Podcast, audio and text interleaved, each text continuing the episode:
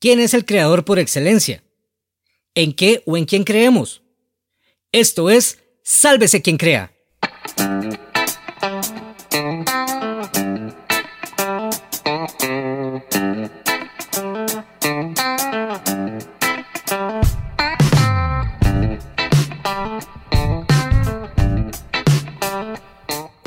Recibe un saludo muy especial de parte de este servidor, Alejandro Otoya, y te doy la bienvenida a Sálvese quien crea, el espacio donde aprendemos a creer para crear. Y este es el primer episodio de una serie que hemos llamado Reset, donde vamos a hablar sobre conceptos básicos de lo que creemos y con el pasar de los episodios de esta primera temporada vamos a tratar de reiniciar nuestro sistema de creencia para recordar nuestros fundamentos. Pero antes de empezar, quisiera invitarte a contactarnos y que nos cuentes de qué país nos escuchas, nos envíes tus saludos, enviarnos eh, tus peticiones de oración y decirnos de qué otros temas te gustaría que conversemos y en fin todo lo que vos quieras. Y para esto puedes utilizar nuestras redes sociales en Instagram y Facebook y también en reproductores principales de podcast como Spotify, Apple Podcast y Anchor y en todos ellos nos, encuentras como Sálvese quien crea.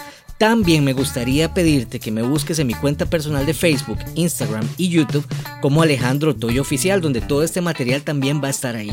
Eh, recuerda también, muy importante, las redes sociales de la radio en Facebook, Instagram y YouTube como Activa Radio Web. Ahora, Habiendo dicho esto, ¿qué te parece si calentamos motores y escuchamos al señor Torren Wells con su canción Miracles?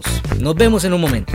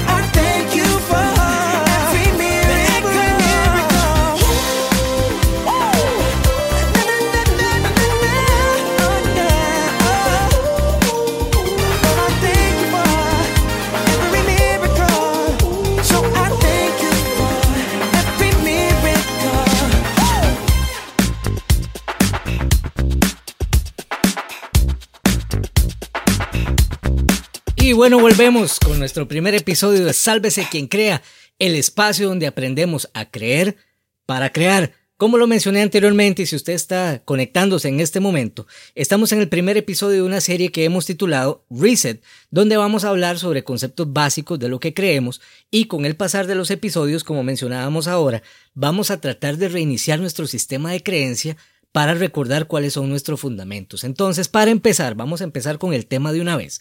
Vamos a hablar de que toda actitud espiritual del hombre debe estar relacionada con lo que él cree. Entonces, para nosotros o para mí personalmente, es muy fundamental que nos pongamos a pensar qué creemos acerca de Dios. Entonces, para esto, yo traté como de agrupar tres tipos de personas que he conocido en toda mi vida y he llegado a entender que hay distintas posiciones u opiniones con respecto a la existencia de Dios.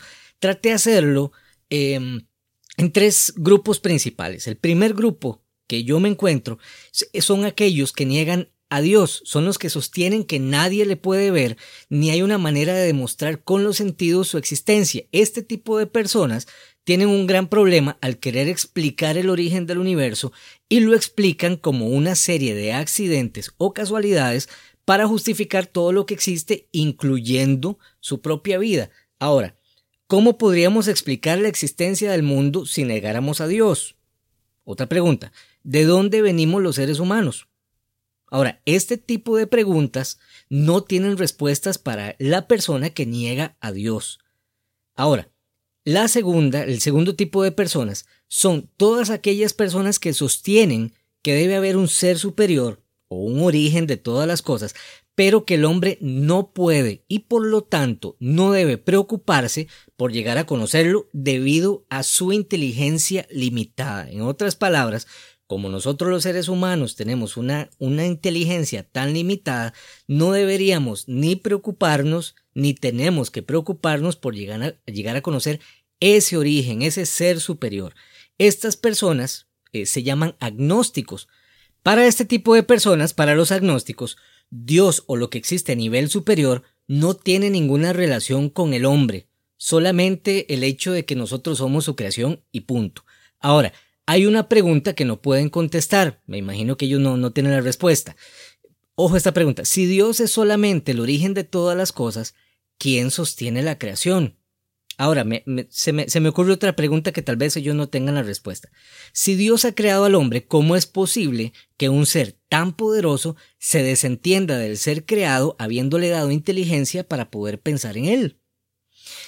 Honestamente a mí me parece muy absurdo pensar que Dios eh, nos haya creado con inteligencia y que no quiera que lo usemos para poder llegar a conocerle. Me parece bastante interesante. Pero bueno, el tercer grupo que yo puedo definir es, eh, bueno, finalmente, todos aquellos que creemos en Dios como creador de todo el universo y que sabemos que ese Dios quiere tener una relación especial y profunda con nosotros los hombres, a quien le dio inteligencia, nos dio libertad y nos dio sentimientos para poder relacionarnos con Él. Ahora, veamos un poquito lo que dice la Biblia en Hebreos 11:6. Dice, de hecho, sin fe es imposible agradar a Dios. Todo el que desea acercarse a Dios debe creer que Él existe y que Él recompensa a los que buscan, a los que lo buscan, perdón, con sinceridad. Ahora, quiero enfocarme en esta frase. Pero sin fe es imposible agradar a Dios. Ahora, Nadie puede pretender, nadie puede pensar en acercarse a Dios si no cree que Dios existe.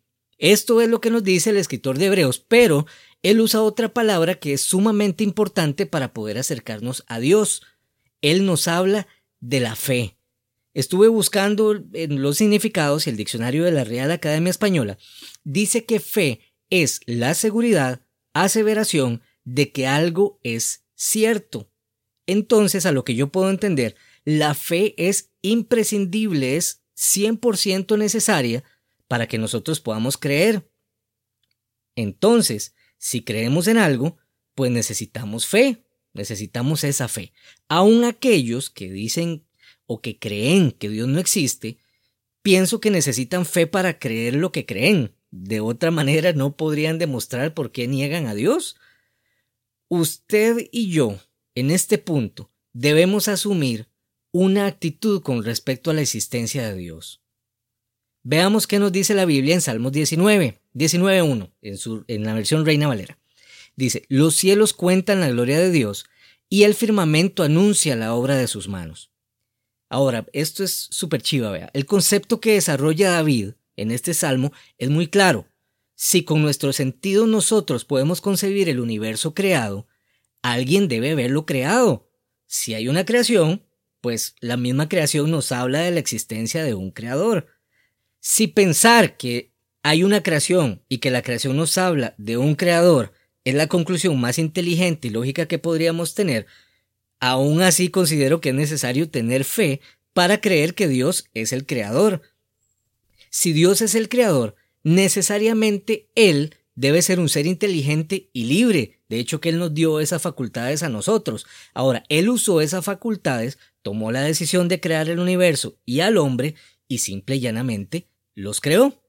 También debemos pensar que si Dios es el creador, por ser Dios, todas las cosas fueron creadas por Él, pero Él no fue creado por ningún otro. Por eso creemos que Dios es eterno, es decir, que Él existe más allá del tiempo y aún del espacio. Ahora, ¿qué dice la Biblia? La Biblia en muchos pasajes fundamenta esta noción de Dios. Por eso nosotros creemos que Dios es una persona espiritual, eterna y perfecta. ¿Qué dice Juan 4:24? Dice, pues Dios es espíritu. Por eso todos los que le adoran deben hacerlo en espíritu y en verdad. Para ser Dios, Dios debe ser uno, y no puede existir otro Dios aparte de él. Ahora leamos Deuteronomio 6:4. Este versículo a mí me encanta. Dice, Oye Israel, Jehová nuestro Dios, Jehová uno es. Me encantaría leérselo en el idioma original en, hebreo, pero yo soy malísimo para, para el hebreo. Cuando tengamos a nuestro invitado Edre y Esquivel, él nos va a hablar de, de, este tema, pero escuchemos Deuteronomio 6.4 una vez más. Dice, Oye Israel, Jehová nuestro Dios, Jehová uno es. Primera de Corintios 8.6 también dice, para nosotros, sin embargo, solo hay un Dios, el Padre del cual proceden todas las cosas, y nosotros somos para Él, y un Señor, Jesucristo, por medio del cual son todas las cosas, y nosotros por medio de Él. Si hubiera más de un Dios, creo que la sobreexistencia de esos dioses sería prácticamente imposible. Por eso no es inteligente o tal vez no es lógico lo que algunos creen eh, o lo que dicen que existen muchos dioses, muchas religiones de veras que afirman esta creencia, pero nosotros los cristianos creemos en un solo Dios. El Dios en el que creemos ha creado todo el universo y ha creado al ser humano como corona de esa creación. O sea, vos y yo somos la cereza del pastel de esa creación. Este Dios que te comento quiere tener una comunión con el ser humano porque tiene un propósito especial para él. Y aquí te voy a decir esto en otras palabras y necesito que lo escuches. Este Dios que te comento quiere tener comunión contigo porque tiene un propósito especial para ti. Para finalizar este episodio me gustaría leer una, una parte de la Biblia que encuentro en Isaías 40, versículos 18 al 29. Eh, Isaías define muy bien las características de Dios, pero resulta para mí muy valioso poder leerlo, poder entenderlo. Y quiero leerlo para vos. Dice, ¿con quién podemos comparar a Dios? ¿Qué imagen se puede encontrar que se le parezca? Se le puede comparar con un ídolo formado en un molde revestido de oro y decorado con cadenas de plata. Y si la gente es demasiado pobre para eso, al menos escogen una madera que no se pudre y un artesano habilidoso para que talle una imagen que no se caiga. ¿Acaso no han oído? ¿No entienden? Están sordos a las palabras de Dios, las palabras que habló antes de que existiera el mundo. Son tan ignorantes. Este versículo, el versículo 22, a mí me, me, me, me pone los pelos de punta. Dios se sienta sobre el círculo de la tierra o sea, Isaías ya sabía que la tierra era redonda, pero eso es otro tema. La gente que hay debajo le parecen saltamontes. Él despliega los cielos como una cortina y hace con ellos su carpa. Él juzga a los poderosos del mundo y los reduce a nada. Apenas comienzan recién echando raíces cuando Él sopla sobre ellos y se marchitan. Se los lleva el viento como a la paja. ¿Con quién me compararán? ¿Quién es igual a mí? pregunta el santo. Levanten la mirada a los cielos. ¿Quién creó todas las estrellas? Él las hace salir como un ejército una tras otra y llama a cada una por su nombre. A causa de su gran poder y su incomparable fuerza, no se pierde ni una de ellas. Versículo 27. Oh Jacob, ¿cómo puedes decir que el Señor no ve tus dificultades? Oh Israel, ¿cómo puedes decir que Dios no toma en cuenta tus derechos? ¿Acaso nunca han oído? ¿Nunca han entendido? El Señor es el Dios eterno, el creador de toda la tierra. Él nunca se debilita ni se cansa. Nadie puede medir la profundidad de su entendimiento. Y el versículo 29 termina diciendo lo siguiente. Él da poder a los indefensos y fortaleza a los débiles. Para finalizar esta parte, para finalizar nuestro conversatorio, que va a continuar por redes sociales, me imagino, me gustaría dejarte tres preguntas para que las pienses y después conversemos sobre el asunto. Para, eso tenemos las redes sociales, como decía ahora. ¿Para qué es necesaria la fe? ¿De quién me habla la creación? ¿Por qué es importante creer en un solo Dios? Te las dejo ahí, como decimos aquí en Costa Rica, te las dejo picando y en nuestra próxima conversación vamos a ver cómo interactuamos con eso.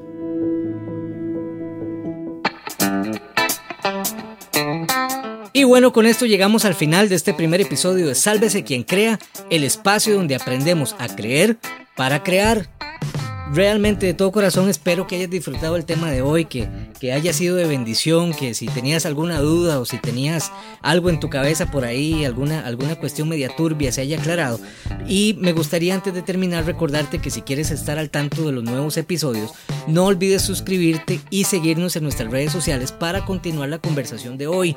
Recordá contarnos de qué país nos escuchas, enviarnos tus peticiones de oración, los temas que te gustaría, que, que te gustaría perdón, que conversemos y todo lo que quieras por medio de nuestras redes sociales.